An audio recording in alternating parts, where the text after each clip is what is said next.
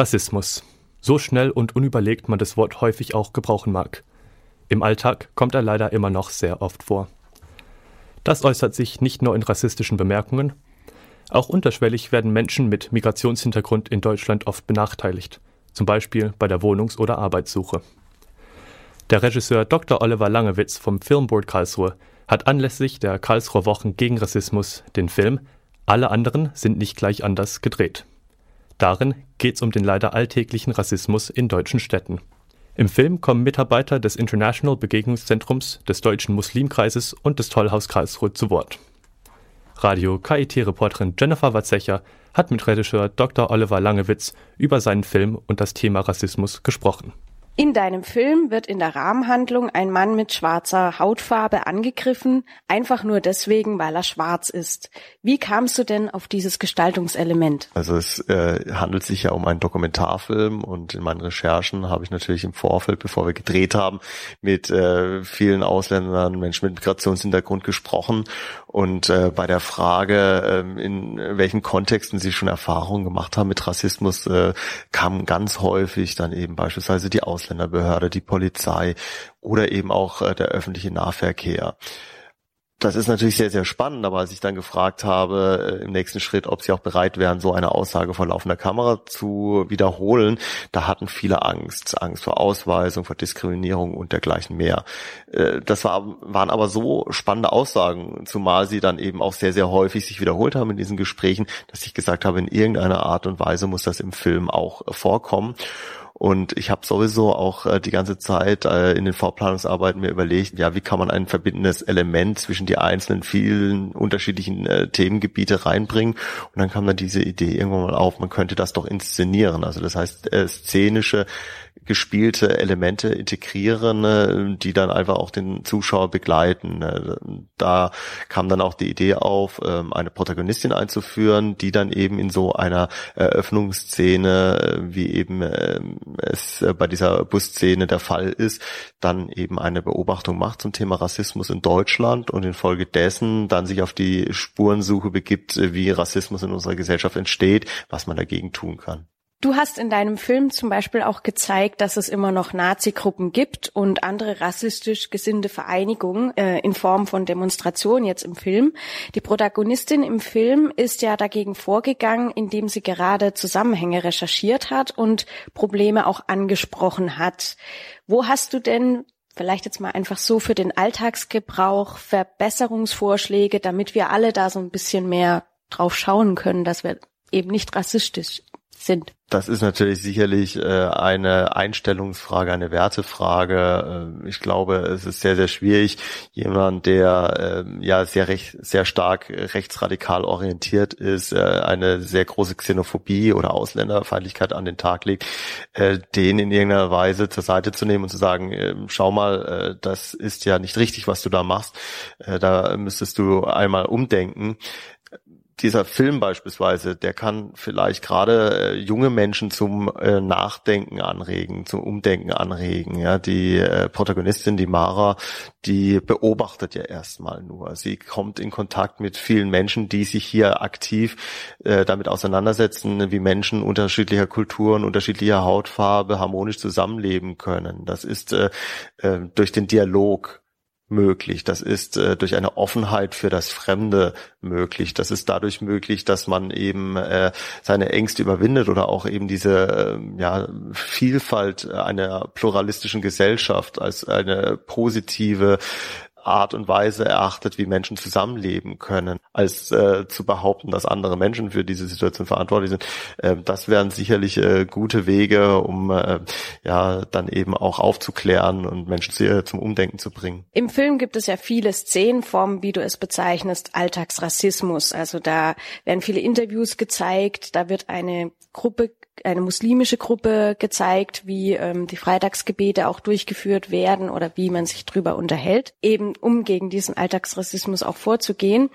Jetzt ähm, Alltagsrassismus fängt ja schon damit an, dass Ausländer schwerer Wohnungen bekommen oder auch Arbeitsstellen. Welche Anforderungen kann man da an die Gesellschaft stellen, dass das irgendwann nicht mehr so ist? Ja, also man muss sich ja tatsächlich überlegen, äh, wie da die Wirkmechanismen sind, woran das überhaupt liegt, dass jemand, der vielleicht ich, einen türkischen Namen hat, ähm, vielleicht erst gar nicht zu einem Bewerbungsgespräch eingeladen wird oder äh, eben äh, bei einer äh, Wohnungsvergabe nicht berücksichtigt wird.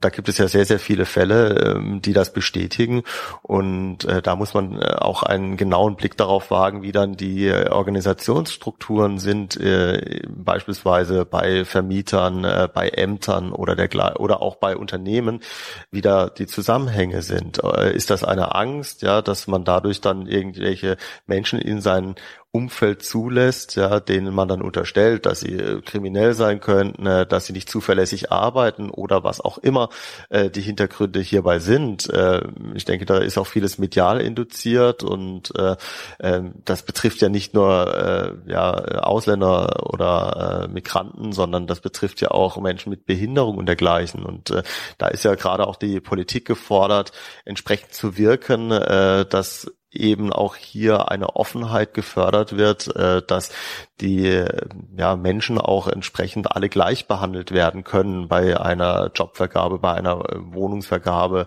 oder was auch immer es hier gibt. Und ähm, ja, da ist natürlich eine kontinuierliche Arbeit, eine Aufklärungsarbeit, ein Dialog auch entsprechend erforderlich, dass ähm, ja die Menschen dann eben auch miteinander sprechen und dann auch mal vielleicht herausgearbeitet wird, woran liegt das denn überhaupt, dass äh, hier jemand benachteiligt oder jemand anders bevorteiligt wird. Das ist äh, auch zum Beispiel Menschen mit äh, Haustieren werden zum Beispiel auch äh, benachteiligt oder Menschen äh, mit großen Familien. Ja, ähm, ich könnte mir vorstellen, dass gerade Privatvermieter, ähm, die dann auch vielleicht im gleichen Haus wohnen, die möchten äh, möglichst wenig Konflikte haben und wenn dann aber postulieren, dass äh, diese Konflikte entstehen, wenn dann eben eine ja fünf, sechs, siebenköpfige Familie aus dem Iran bei ihnen ins Wohnhaus zieht, ja, dass es dann andere Mieter gibt, die dann vielleicht auf die Barrikaden gehen.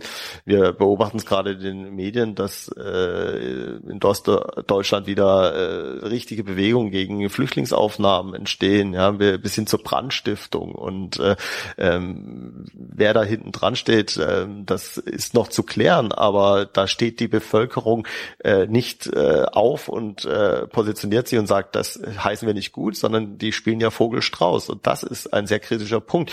Wenn dann sogar äh, Politiker, äh, Bürgermeister zurücktreten, weil sie Angst um ihr Leben haben, Landtagsabgeordnete, die Morddrohungen erhalten, ähm, das sind dann schon Prozesse, äh, wo sehr besorgniserregend sind. Eine Teilschuld am Rassismus, wie du es auch angedeutet hast gerade schon, hat ja diese Angst vor dem Fremden, also da, dem, was man nicht kennt. Das heißt, wie kann man diesem Phänomen dann im Film und halt auch in der Realität am besten begegnen? Also ich habe natürlich dann nur exemplarisch äh, im Film äh, verschiedene Menschen gezeigt, äh, anderer Kultur.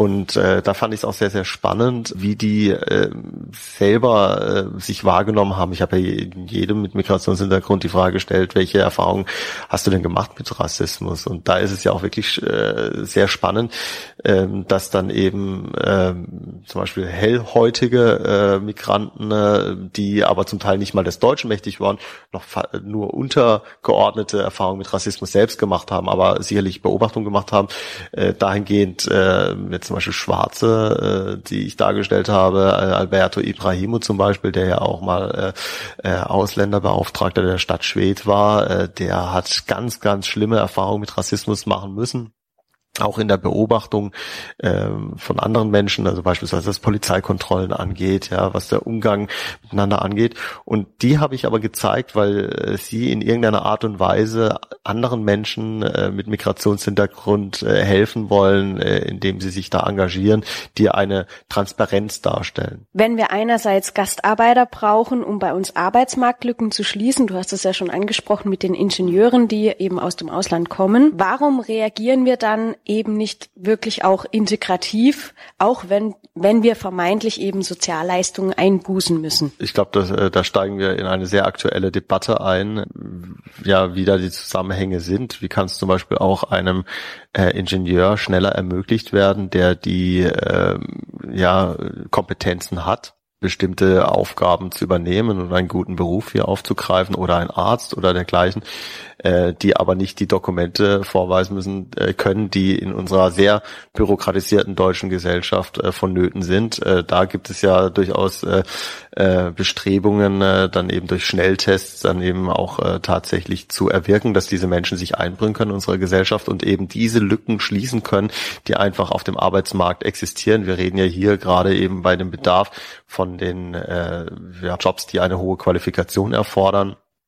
Und äh, dem gegenüber stehen ja natürlich dann eben, also dieses klassische Gastarbeiterbild, wie es seit den 50er Jahren in Deutschland sich entwickelt hat, ja, wo es darum ging, äh, wir müssen hier äh, das durch den Krieg zerstörte Deutschland wieder aufzubauen, ja, mit dem Wirtschaftswunder, ja, wo man einfach äh, diesen Bedarf hatte an ganz, ganz vielen äh, Menschen und wo sich dann eben auch in Deutschland einfach diese Gesellschaft äh, mit bestimmten äh, Kulturen aus ähm, ja der Türkei, aus Italien und wo auch immer die ganzen Gastarbeiter hergekommen sind, sich hier angesiedelt haben, heute in der zum Teil sogar schon vierten Generation hier leben, ja, weil sie dann doch eben nicht zurückgekehrt sind, sondern hier dann eben äh, Familien aufgebaut haben und äh, dann hat man natürlich plötzlich äh, eben die Situation, dass hier ganz viele unterschiedliche Kulturen zusammengekommen sind und gemeinsam dann doch in irgendeiner Art und Weise äh, eine neue Kultur mit ausgeprägt haben. Radio KIT-Reporterin Jennifer Watzecher im Gespräch mit Dr. Oliver Langewitz über seinen Film Alle anderen sind nicht gleich anders. Der Film wurde dieses Jahr mit dem Award of Merit in der Kategorie Bester Feature Film ausgezeichnet. Wer sich den Streifen anschauen möchte, die nächste Vorführung findet am 15. Mai ab 19 Uhr in der Schauburg Karlsruhe statt